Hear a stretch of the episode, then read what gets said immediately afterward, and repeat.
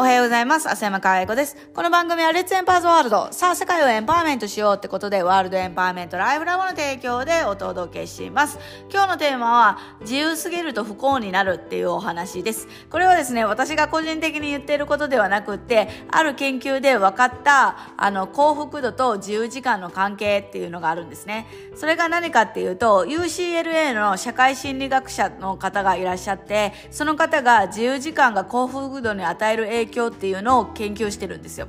で、我々の、あのー、持っている定義で言うと、時間貧乏になると、気分が落ち込んだりとか、ストレスとかがか、あの、増えて、感情的に疲弊していってしまうっていうことだと思うんです。だって時間がないないないないないってなっていると、やっぱりストレスとかもっと自由になりたいんだとか、そういうことって抱えると思うんですよね。だから、時間がない、時間貧乏になると、あの、幸福度が下がるっていうのはめちゃくちゃわかる話だと思うんです。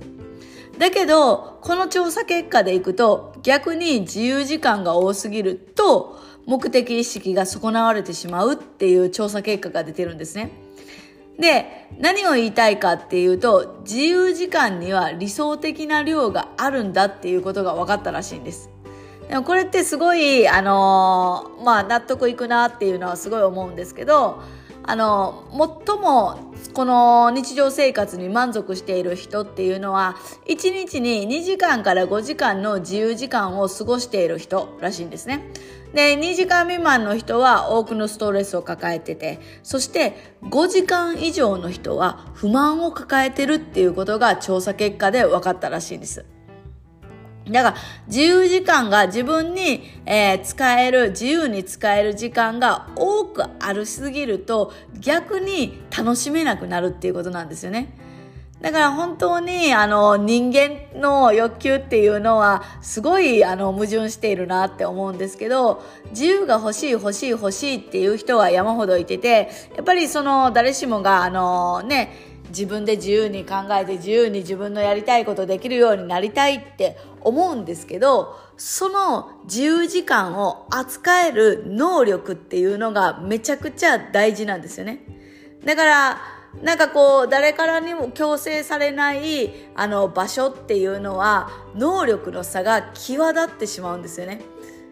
だから自分自らこの考えて自ら行動して何でも、えー、自分であのできる目的意識を持ってやり続けれる人っていうのはいいんですけどそうじゃない人には非常に厳しい環境になるんです。だから逆に制限がある状態の方が自分の力を発揮できるっていう人も世の中にはいるっていうことを分かっとかんとダメなんですよね。でないと自分がそのどっちの人かが分かっていないと、えー、自分は制限があった方が能力が発揮される人なのに、えっ、ー、と、ちょっとしたあの認識の違いで自由になりたいと思っていざ自由になるとあれ？何をやっていいんだろう？みたいな逆に不安になるみたいな人も山ほどいるっていうことなんです。で、この調査結果で最後に言われ言われてるのが何かっていうと、量だけじゃないんだよねっていう、その時間をどう使うかが重要なんだよっていうことを言ってて、やっぱり、あのー、いつも時間に追われてるっていう人っていうのは時間を有意義に使えてないっていうことなので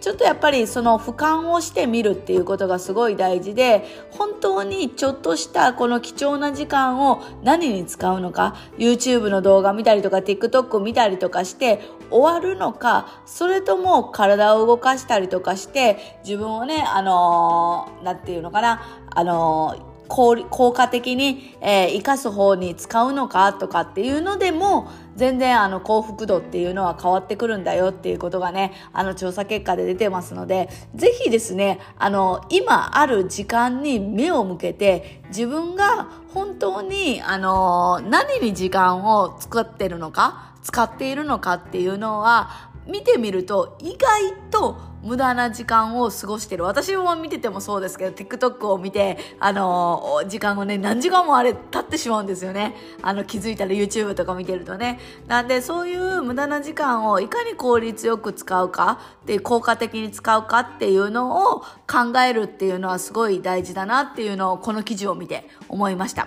だから、自由になりたいっていうことには責任が伴うんです。だから、それをちゃんと目的意識を持って自由を扱える人であればいいよねって。だからもし本当に自由になりたいんだったらそれを扱える人間になることが先だよねっ。だって人は自由になる時間が多ければ多いほど幸福度が逆に下がってしまうっていう結果が出てしまってるって。だからもしそういう自分にね、どうやったらなれんのっていうのは本当に自分の人生のね、ハンドルを、えー、主導権を自分が握るっていうことをやれば、まずは一番ね、